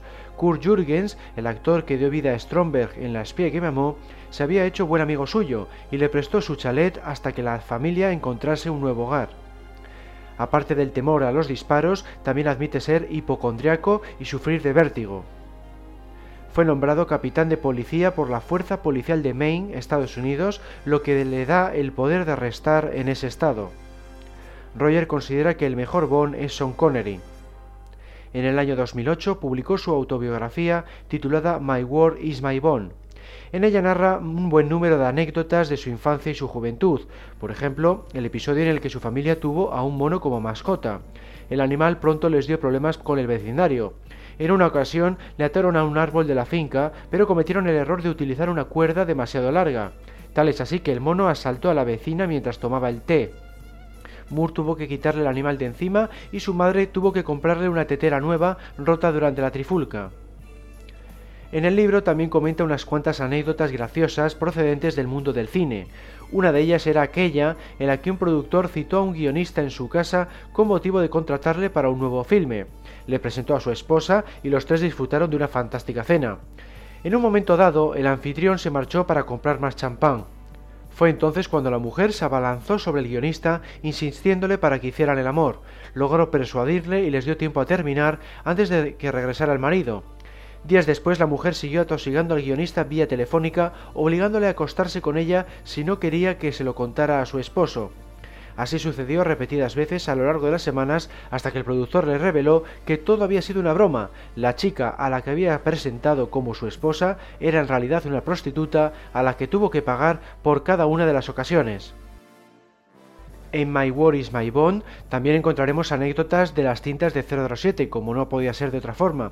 Una de las más graciosas es la que tiene que ver con Jane Seymour, la actriz encargada de dar vida a Solitaire en Vive y Deja Morir.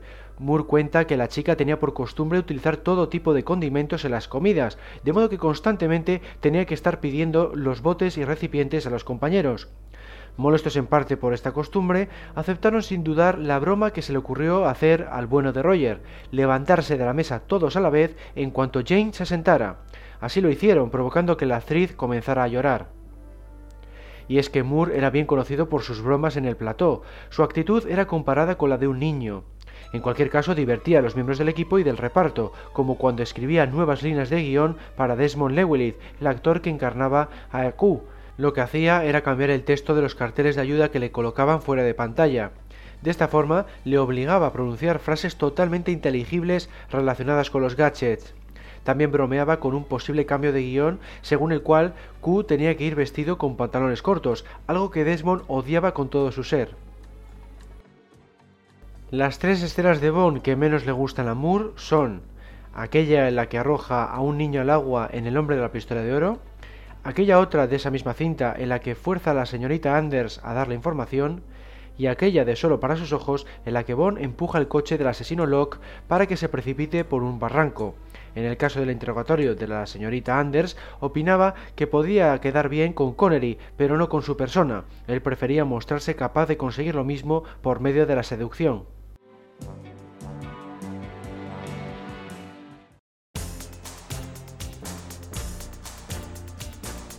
Timothy Peter Dalton nació en Colwyn Bay, al norte de Gales, el 21 de marzo de 1944. Su padre estaba destinado allí durante la Segunda Guerra Mundial. Su madre era americana, pero era de ascendencia irlandesa e italiana. Era el mayor de cinco hermanos. Su padre trabajaba en el ámbito de la publicidad, pero sus dos abuelos pertenecían al mundo del vodevil. Su abuela materna, tras haber interpretado Musical Hall con una joven promesa llamada Charles Chaplin, se convirtió en agente de teatro para representarlos. A los 16 años, Dalton decidió que quería ser actor tras haber acudido al teatro por primera vez. La obra que vio era la clásica Macbeth. Cuatro años más tarde, tras terminar los estudios, se unió al National Youth Theatre y aquel verano debutó en los escenarios. Luego fue a RADA, la mítica Academia de Interpretación de Londres, y causó sensación, tal y como declaró uno de sus compañeros, John Rhys Davis, alias General Pushkin. Le sorprendió ver que el público femenino suspiraba por él cuando salió con una larga peluca morena, taparrabos y pintura negra. Concretamente declaró en broma que tomaron una bocanada de aire pero no por la nariz ni por la boca. Describió a Dalton como pura sexualidad animal. Le alucinaba ver que cada noche tras la representación 200 o 300 mujeres suplicaban por él a la salida del teatro. Dice que era como si todas le pidieran que les hiciera el amor, algo que le dejó atónito. Timothy dejó los estudios de Rada sin completar tras tan solo dos años. Declaró que le costó un año deshacer el daño psicológico provocado por los opresivos profesores. Enseguida debutó en la televisión con la serie dramática Saturday Wild Sunday, donde apareció en 10 de sus episodios. Corría el año 1967. Fue por aquel entonces cuando también realizó su debut en la pantalla grande. Se trataba de la película El león en invierno. Su labor fue tan excelente que fue considerado para sustituir a Connery tras su marcha con Solo se ve dos veces. Sin embargo, el propio Dalton rechazó la oferta. Consideraba que Connery era demasiado bueno y que hubiera sido una estupidez intentar superarlo, sobre todo porque él solo contaba con 25 años por aquel entonces.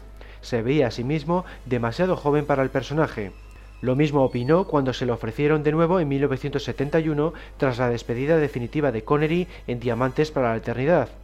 También se le tuvo en cuenta, supuestamente, para Solo para sus ojos en 1981 y Octopussy en 1983, pero de nuevo lo descartó. En los 70, Dalton alternó entre el cine, la televisión y el teatro. Comentaba que siempre que podía regresaba a este medio, rechazando incluso filmes porque quería seguir mejorando y aprendiendo. Por eso su filmografía no es muy extensa. Eso sí, trataba de escoger sus papeles adecuadamente. Se le pudo ver, por ejemplo, en Cumbres Borrascosas y María Reina de Escocia. Ya en los 80 siguió dando prioridad a los escenarios, pero eso no quitó para que apareciera en producciones como Flash Gordon o El Doctor y los Diablos. A la gente le sorprendió que le escogieran para ser Bond en 1987, tras la despedida de Roger Moore, pero a él no le llamó la atención porque había hecho teatro, cine y televisión y había interpretado a todo tipo de héroes románticos de la literatura inglesa, así que le faltaba Bond en su repertorio. Lo consideraba el sueño de todo actor. Parecía una progresión natural a su modo de ver, pero al público le impactó porque su especialidad era el teatro y sobre todo los dramas de época. Solía encarnar a nobles y no era raro verle a caballo o manejando una espada. En una ocasión, un periodista le preguntó si no temía encasillarse en el papel y ser reconocido como Bond a partir de entonces, si temía que pudiera perjudicar a su carrera. Dalton respondió que no, porque había hecho muchos otros papeles y en la saga de 007 iban y venían diferentes actores. Sin embargo, luego se percató de lo ingenuo que era. Por ejemplo, cuando se fue a rodar un documental a una zona remota de Canadá, se quedó sin habla al ser reconocido por los esquimales. Gritaban, es James Bond, es James Bond le dejó pasmado y se echó a reír. Al final acabó viendo que aquel periodista tenía razón, porque a partir de entonces el hecho de haber sido 007 fue una desventaja. Siguió trabajando en cine, teatro y televisión, pero solo en ciertos papeles. No podía hacer, por ejemplo, de policía americano o de ciudadano inglés normal y corriente, porque al segundo de aparecer en pantalla el público lo reconocía como James Bond.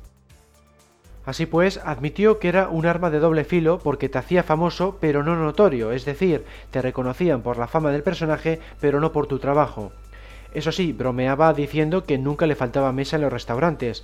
También accedió a filmes que probablemente nunca hubiera hecho de no haber sido por Bond. Dalton se alejó todo lo que pudo de la prensa cuando fue escogido para alta tensión, sobre todo cuando empezaron a meterse con su vida privada, informando de todas las mujeres con las que estaba. John Rhys Davis comentó que no debía haber hecho ese movimiento, sino que tenía que haber ayudado a vender sus películas. Marian Davo, alias Cara Milovi, lo definió como el más profesional de los actores con quien ha trabajado y un buen actor de equipo. También vio que era muy receloso de su vida privada y poco extrovertido. El hobby de Timothy es de igual forma muy solitario, la pesca. Suele ir a Irlanda y Escocia, pero también ha estado en México, Canadá y Alaska. Incluso ha llegado a pescar tiburones en el Pacífico. Lo lleva a cabo con la misma intensidad que la interpretación. Le gusta porque es completamente diferente a lo que hace en su día a día y porque le atrae la idea del instinto de caza natural. Dalton comentó que estaba inmerso en la preproducción de la tercera entrega Bond cuando se tuvo que posponer por culpa del juicio entre Cavi Broccoli y MGM por los derechos televisivos de las películas, y es que al galés, aunque hubiera preferido haber firmado un contrato por cada filme, se le obligó a firmar por tres películas en cinco años, tal y como se ha aplicado siempre con casi todos los actores Bond.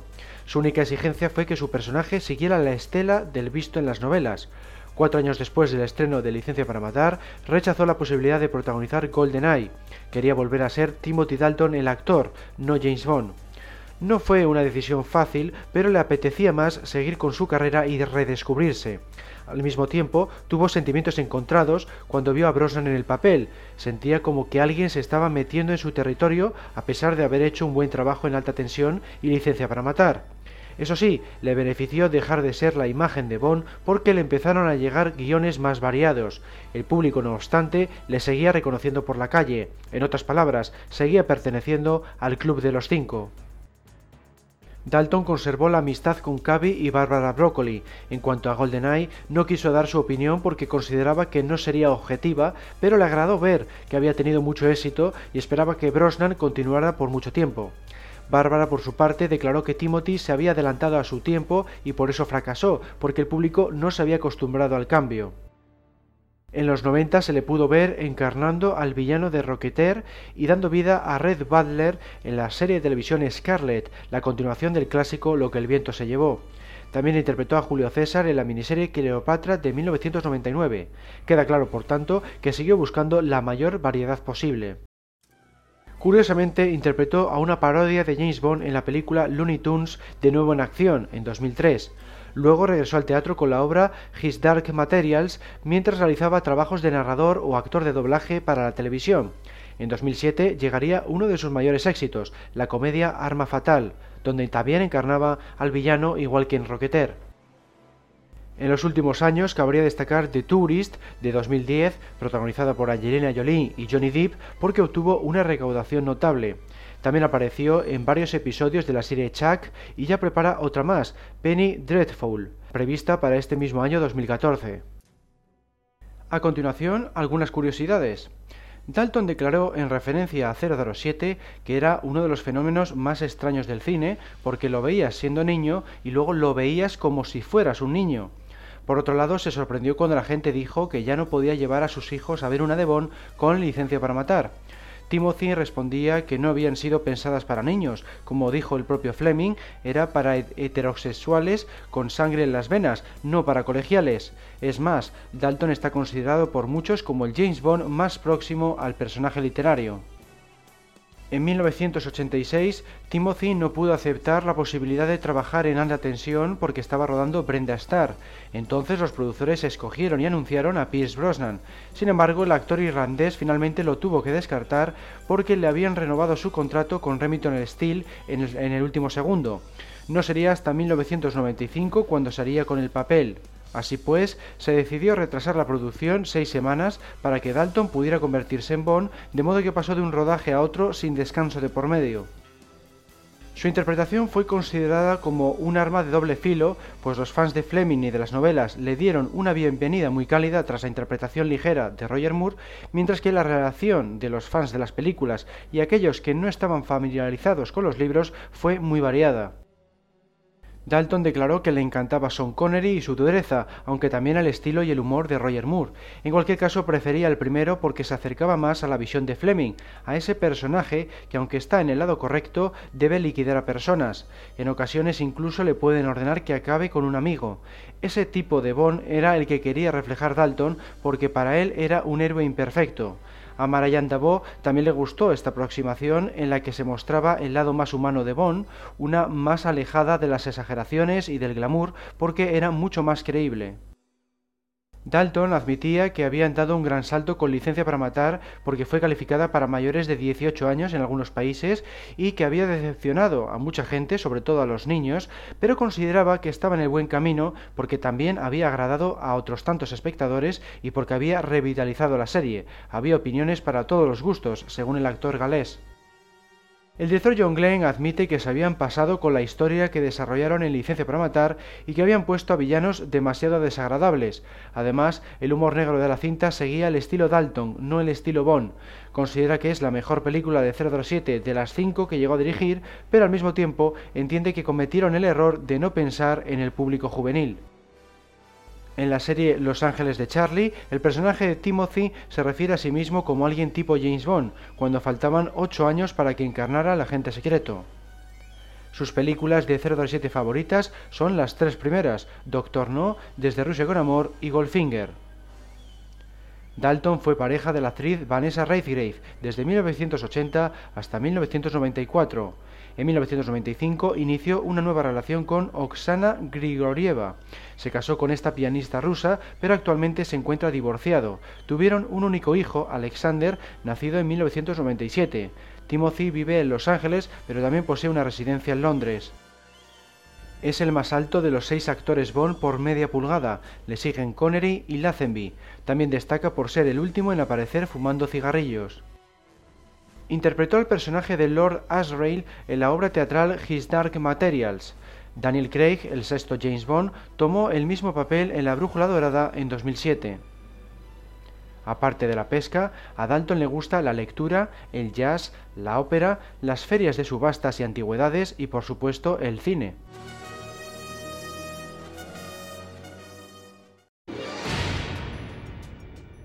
Pierce Brendan Brosnan, nacido el 16 de mayo de 1953 en Navan, en el condado de Meath, Irlanda, ha tenido que superar unas cuantas pruebas a lo largo de su vida.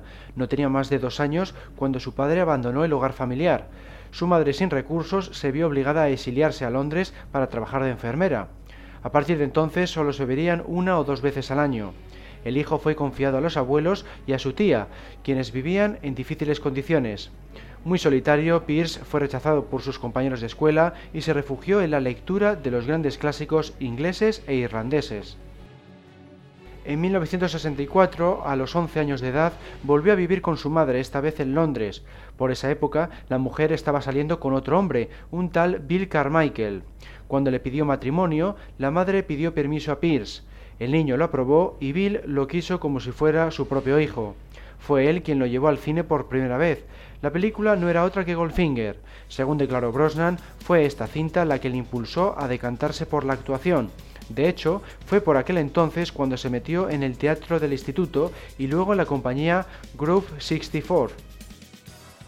En la vida académica fue un alumno medio que aparte de la lectura solo tuvo dos centros de interés, el dibujo y la pintura. De pronto abandonó todos los estudios y se encaminó hacia una carrera de diseñador publicitario, pero descubrió por sí mismo que carecía de talento.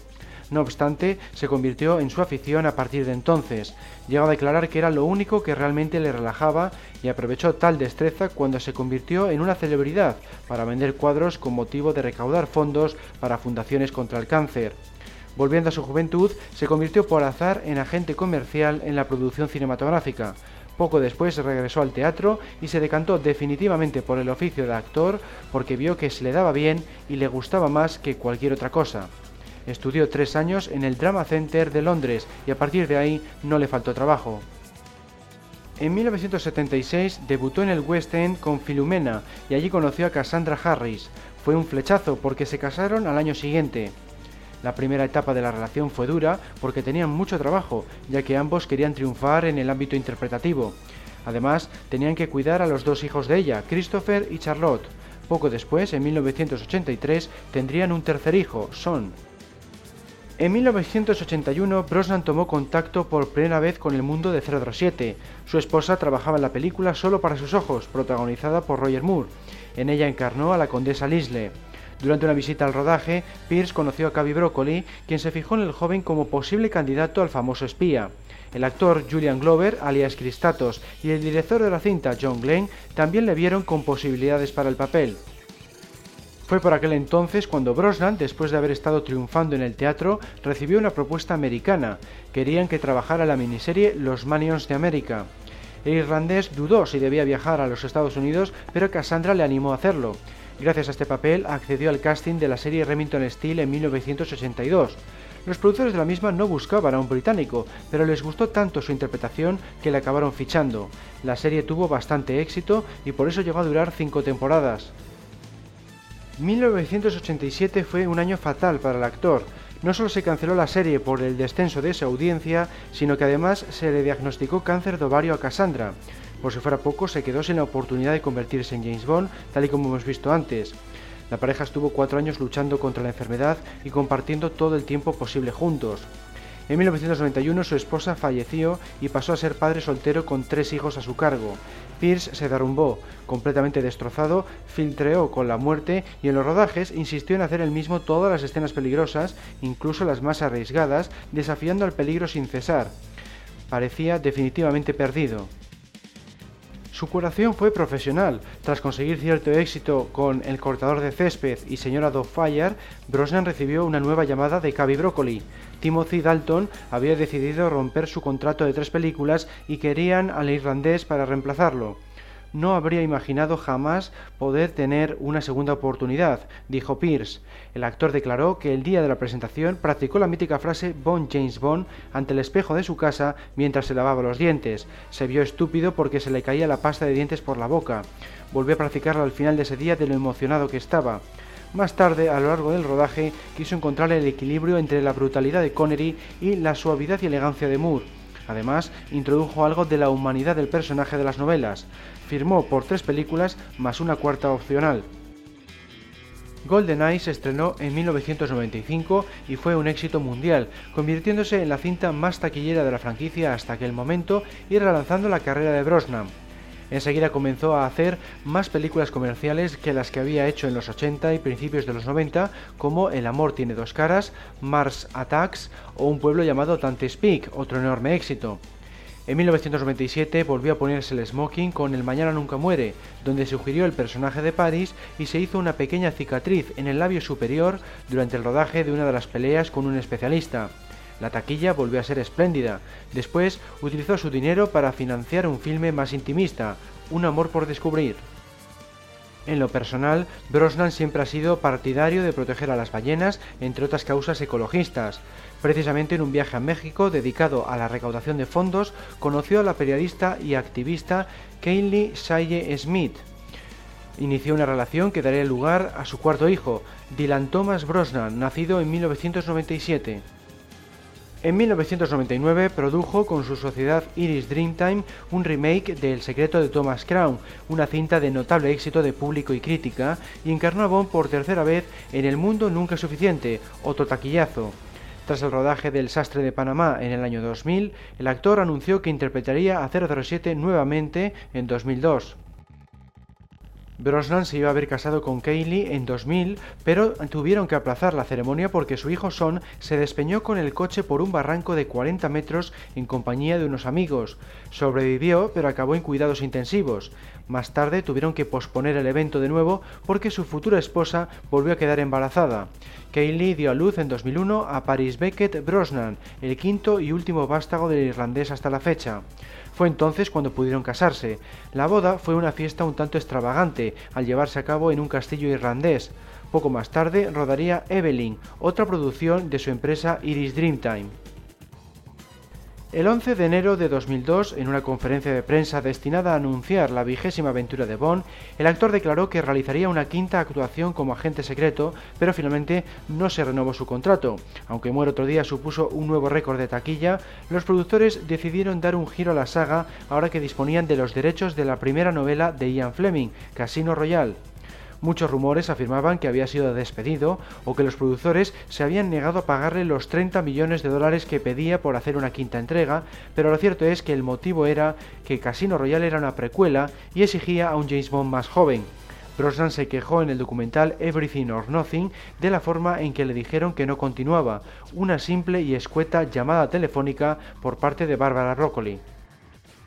En el año 2004 realizaría finalmente una quinta interpretación del personaje, en cierto sentido, porque prestó su voz para el videojuego Todo o Nada.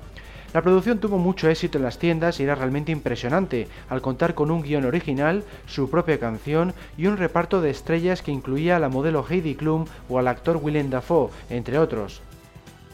En los últimos años, Pierce ha trabajado en todo tipo de géneros, desde comedias románticas como Hasta que la ley nos separe, hasta westerns como Enfrentados o musicales como Mamma Mía. Tampoco ha dejado de lado las producciones de Iris Dreamtime. Una de ellas fue El Matador, donde sorprendió al público interpretando un personaje muy alejado de su elegancia característica. En el ámbito personal, la tragedia volvió a hacer acto de presencia en su vida. En 2013, su hija Charlotte murió de cáncer, igual que su madre Cassandra. Para este año 2014, Brosnan prepara ni más ni menos que cuatro producciones. En abril llegará aquí a España la comedia dramática Mejor otro día. El título no es lo único que guarda parecido con Muere otro día, sino que además comparte escena con Rosamund Pike, alias Miranda Frost en aquella. De las otras cintas habría que destacar November Man, ya que en ella volverá a encarnar a un agente secreto y coincidirá con otra chica Olga Kurilenko, la actriz que dio vida a Camille en Quantum of Solas. Vamos ahora con las curiosidades. Pierce se pasó tres días realizando algunas de las mejores escenas de la saga Bond durante el casting de alta tensión. Por ejemplo, interpretó a aquella de Desarrollo con Amor en la que Tatiana conoce a la espía. John Glenn afirmó que lo hizo maravillosamente bien y por eso le escogieron. Lástima que los productores de Remington Steel le renovaron el contrato, llegaron a ofrecer la posibilidad de compartir al actor, pero Cavi lo descartó. En sus propias palabras, James Bond no será Remington Steel y Remington Steel no será James Bond. Tenía la idea de que nadie acudiría al cine a ver a Brosnan si ya lo tenían en la pantalla de televisión. El irlandés se sintió fatal con el asunto, sobre todo cuando tuvo que responder a la prensa una y otra vez acerca de la oportunidad perdida. Lo curioso del caso es que al final solo rodó seis episodios más para la quinta temporada de la serie porque la audiencia no mejoró. Al menos eso sí, se vio mejor cuando le escogieron para GoldenEye porque a mediados de los 80 poseía un rostro demasiado juvenil. A finales de los 80, Kevin McClory, el productor de Operación Trueno y Nunca digas nunca jamás, le preguntó si le interesaba interpretar a 007 en Warhead 2000, un nuevo remake de la misma historia. Brosnan descartó la oferta porque había mucho litigio y papeleo de por medio.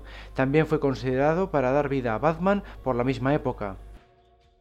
Aunque disfrutó con la conferencia de prensa de GoldenEye a la que acudieron 800 periodistas, se sintió muy deprimido y vacío cuando regresó a su casa por el giro de 180 grados que había dado su vida. A la mañana siguiente volvió a notar la presión de los medios cuando empezaron a publicar fotos de sus amigos y antiguas novias, entre otros contenidos relacionados con su vida privada. Le daba bastante rabia que se inmiscuyeran tanto, pero tuvo que lidiar con ello. Lo que más le chocó fue cuando le reconocieron como James Bond en una isla perdida de Nueva Guinea durante el rodaje de Robinson Crusoe. En 1999 declaró que le encantaba estar metido en la franquicia de 007 y que se encontraba muy cómodo con el personaje. Sin embargo, quería algo más de tiempo entre película y película porque entre que el rodaje duraba unos seis meses y luego tenía que promocionar el estreno, le daba la sensación de pasar directamente de una entrega a la siguiente. Fue esta la razón por la que Muere otro día se estrenó tres años después de El mundo nunca suficiente en vez de los dos habituales. Así de paso, sirvió de celebración del 40 aniversario de la serie. Otra exigencia de Brosnan fue que 007 no fumara, algo que extrañamente se pasó por alto en Muere otro día, al consumir puros habanos en las escenas de Cuba. Por otro lado, tenía una prohibición en el contrato, la de no aparecer vestido de smoking en ningún filme fuera de la franquicia Bond. Actualmente vive en Malibu Beach, California. Adoptó de forma oficial a Charlotte y Christopher, los dos hijos de Cassandra, cuando su padre falleció en 1986. Pierce obtuvo la ciudadanía americana en 2004, de modo que posee dos nacionalidades desde entonces.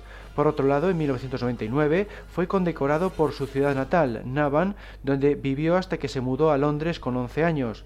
Fue el primero en ser nombrado hombre libre de Navan. Fue elegido por la revista People como una de las 50 personas más bellas del mundo. Le gusta pescar en el río Towi de Carmarthenshire, una localidad de Gales del Sur. Al antiguo presidente americano Jimmy Carter también le gustaba este paraje en particular. A la edad de 11 años, los abusones se metían con Brosnan por el hecho de ser muy alto. Su estatura rondaba el metro ochenta. En 2001, la revista People le nombró hombre vivo más sexy. Es claustrofóbico, por lo que le resultó especialmente complicado el rodaje de ciertas escenas de un pueblo llamado Dante's Peak. En 2001 acabó en sexto lugar en la lista de Orange de los mejores actores británicos de la historia. Ha sido nominado al Globo de Oro en dos ocasiones, la primera por la miniserie Nancy Astor de 1982, la segunda por su papel protagonista en El Matador, la saga Bond también le ha permitido obtener varios premios. Ganó el Saturn por su trabajo en El Mañana Nunca Muere y el Blockbuster Entertainer y el Empire por El Mundo Nunca es Suficiente. Por otro lado, habría que mencionar el premio a toda su carrera entregado por el Festival Internacional de Cine de Chicago en el año 2002. Aparte de su salario, Pierce se llevó tres coches por su trabajo en la saga Bond. En concreto, le dieron el BMW Z3 de GoldenEye, un BMW Serie 8 por El Mañana Nunca Muere en vez del 750 IL visto en la película y un BMW Z8 por El Mundo Nunca es Suficiente. Ganó el llamado anti-Oscar, el Razzie, por su interpretación en el film musical Mamma Mia. También fue nominado a este peculiar galardón por su trabajo en El Mundo Nunca es Suficiente, en la categoría de Peor Pareja en Pantalla, en conjunto con Denise Richards. En Remington Steele, su personaje es un investigador privado obsesionado con el cine clásico. En un episodio menciona que está trabajando en el caso de Thomas Crown, una historia que llevaría de nuevo a la pantalla 16 años más tarde. En otro episodio llegó a mencionar a Goldfinger al revelar un smoking debajo de su traje de buceo. En 2003 recibió la Orden del Imperio Británico honoraria entregada a ciudadanos no británicos por su importante contribución a los intereses del Reino Unido. Después del estreno de Muere otro día, en 2002, un hombre se le aproximó en un bar de Dublín y le pidió que le estrechara la mano. Luego, para su sorpresa, declaró, eso va a ser lo más cerca que va a estar mi mano del culo de Halle Berry. Brosnan declaró que sus películas Bond favoritas son Desde Rusia con Amor y Solo para sus ojos. La que menos le entusiasma es Al servicio secreto de su majestad. Tuvo la misma profesora de interpretación y danza que había tenido Sean Connery en los años 50. Les ayudó a desarrollar un fuerte sentido de la presencia y el movimiento. Según los sastres de Londres encargados de los trajes de James Bond, Brosnan fue el más delgado de todos en GoldenEye, dado que solo pesaba 74 kilos. Sin embargo, en Muere otro día, sus 95 kilos le convirtieron en el más obeso. La otra película que le motivó a convertirse en actor junto a Goldfinger fue Lawrence de Arabia. En el papel de Bond, Brosnan llevaba camisas y corbatas de Tarman Nasser, zapatos de Charge y trajes de la compañía italiana Brioni. La mayoría de los gemelos y los cinturones eran de Dunhill. En 2004, Quentin Tarantino expresó su interés en dirigir a Brosnan en la nueva versión de Casino Royale, pero fue rechazado por los productores Bond. De joven fue tragafuegos profesional en un circo. Es fan de Doctor Who y del equipo de fútbol Fulham. Dejó de fumar cigarrillos antes del estreno de El Mañana Nunca Muere en 1997. Técnicamente no fue despedido tras Muere otro día, simplemente no se le renovó el contrato de cuatro películas que ya había cumplido. Coincidió con Sean Connery por primera vez en la ceremonia de los Oscars de 2004, pero solo durante unos minutos. Es firme defensor del control de las armas, la protección del medio ambiente, el matrimonio gay y la adopción gay. Esto último resulta chocante si se tiene en cuenta que es católico de toda la vida y asiste con regularidad a su iglesia local de Malibú. La producción del Mañana Nunca Muere fue bastante problemática porque Brosnan rechazó el guion después de haber sido reescrito, de modo que se tuvo que retocar durante el propio rodaje por el escritor del primer borrador. Además, el director no se hablaba con el guionista y Brosnan y Terry Hatcher tampoco se llevaban bien. Aun con todo, la taquilla apenas se resintió respecto a lo cosechado por GoldenEye. Es amigo íntimo de Meryl Streep y su actor cómico favorito es John Cleese, con quien llegó a trabajar en dos entregas Bond al encarnar al ayudante de Q.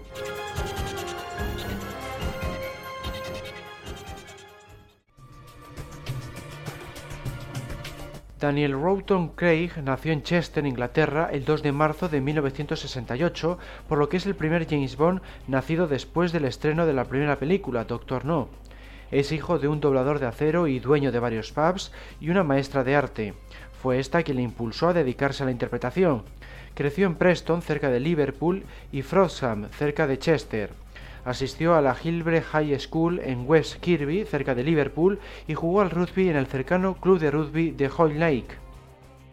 Dado que sus padres se separaron en 1972, el joven Craig, de cuatro años, pasó a ser cuidado por su hermana mayor, Lea, en Liverpool primero y en Hall Lake después, en casa de su madre.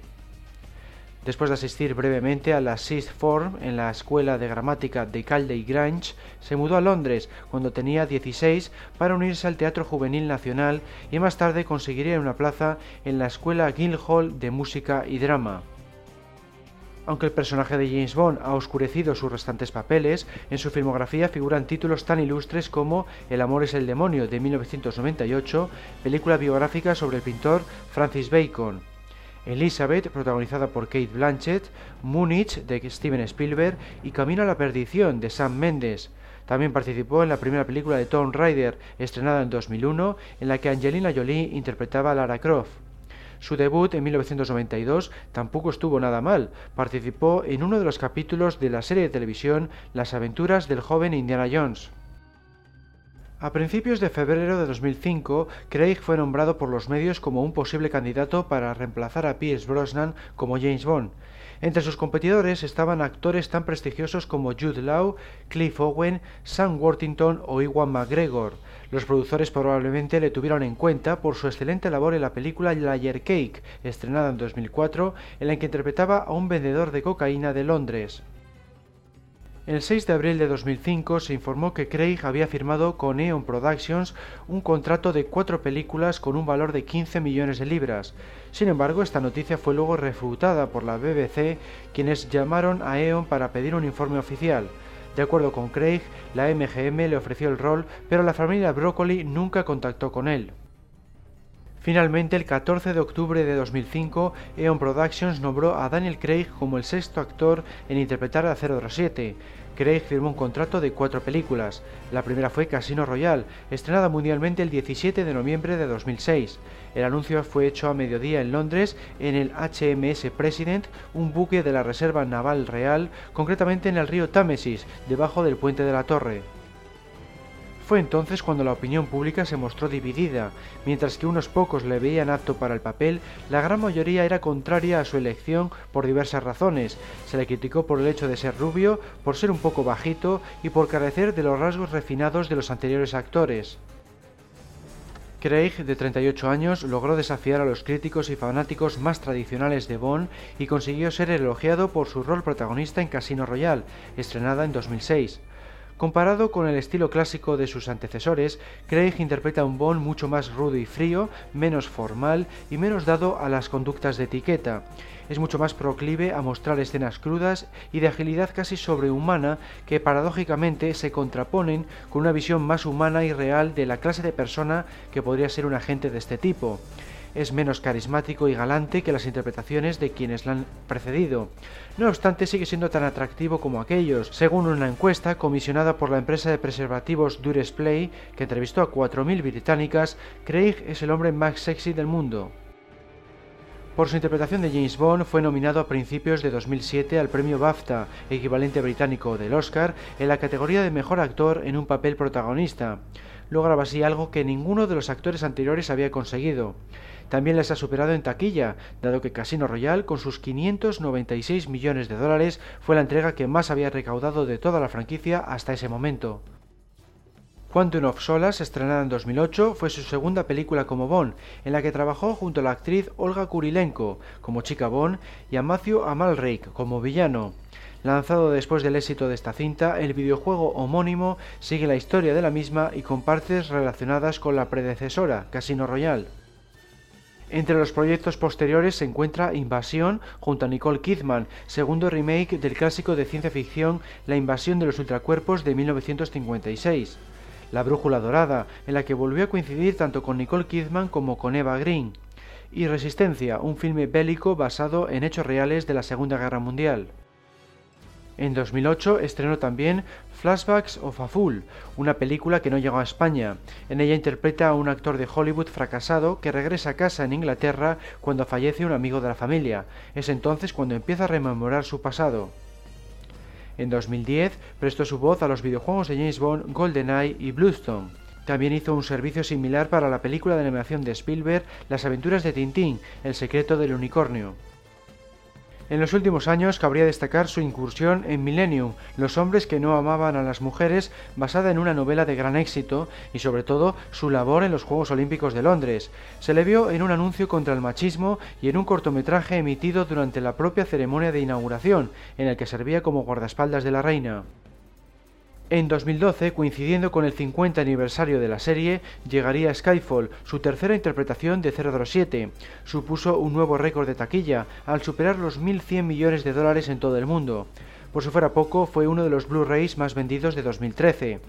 El éxito ha sido tal que los productores han optado por esperar a que el mismo director de aquella, Sam Mendes, esté disponible para la siguiente entrega, prevista para finales de 2015. Vamos ahora con las curiosidades de Daniel Craig. Tiene una hija llamada Ella Craig, nacida en 1992, que vive con su exmujer Fiona Loudon en Londres. En el año 2000 fue nombrado una de las estrellas promesa del cine europeo por la European Film Promotion. En 2002 fue nominado al mejor actor de teatro en el London Evening Standard Theatre estuvo considerado para encarnar a Ross en la película Watchmen. Entre sus amistades se encuentran la modelo Kate Moss, los actores Mark Strong y Gaspar Ulliel y la actriz Nicole Kidman. Acudió al Festival de Cine de Sarajevo en 2005. Fue nombrado el hombre mejor vestido por la revista Empire en 2006. Era el único miembro de la película Tomb Raider que era un gran fan del videojuego. Su favorito era Tomb Raider 2 de 1997. También es fan del equipo de fútbol Liverpool, de las películas de Robert Altman, del grupo musical Radiohead y de la trilogía fantástica Here Dark Materials. Curiosamente acabó trabajando en el primer capítulo de esta última, La Brújula Dorada, donde volvió a coincidir con Eva Green, su compañera en Casino Royale. La primera vez que se le vio en compañía de su entonces novia Satsuki Michelle fue en la Premier Mundial de Casino Royale en Londres. Quedó en séptimo lugar en la votación de los 15 hombres más sexys de la revista Elle, en su versión francesa, en el año 2007. Fue una de las 115 personas en ser invitadas a unirse a la Academia de las Artes y las Ciencias Cinematográficas. Con su metro ochenta es el actor Bond más bajo, ello le obligó a usar zapatos con alzas en algunas escenas. En octubre de 2007 firmó para encarnar a James Bond en cuatro cintas más después de Casino Royale. Quedó en el puesto 29 de las 100 personas más poderosas de la cultura británica, una lista publicada por Telegraph en 2008. Dejó de fumar antes de hacer Casino Royale.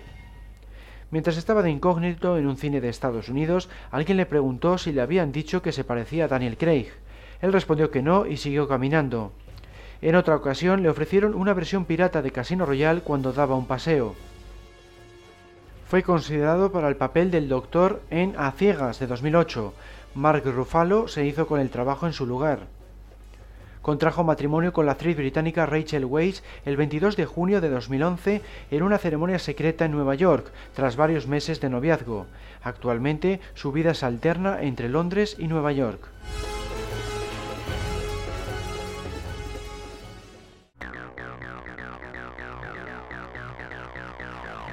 Con Daniel Craig hemos terminado este podcast temático número 49. Si os ha gustado ya sabéis que podéis encontrar muchos otros en la sección Otros medios, audio, podcast temático de archivo007.com. Os recuerdo que también tenemos un foro ubicado en www.archivo007.com barra foros y de sitios en las redes sociales Twitter, Google Plus y Facebook. Un saludo a todos y hasta la próxima.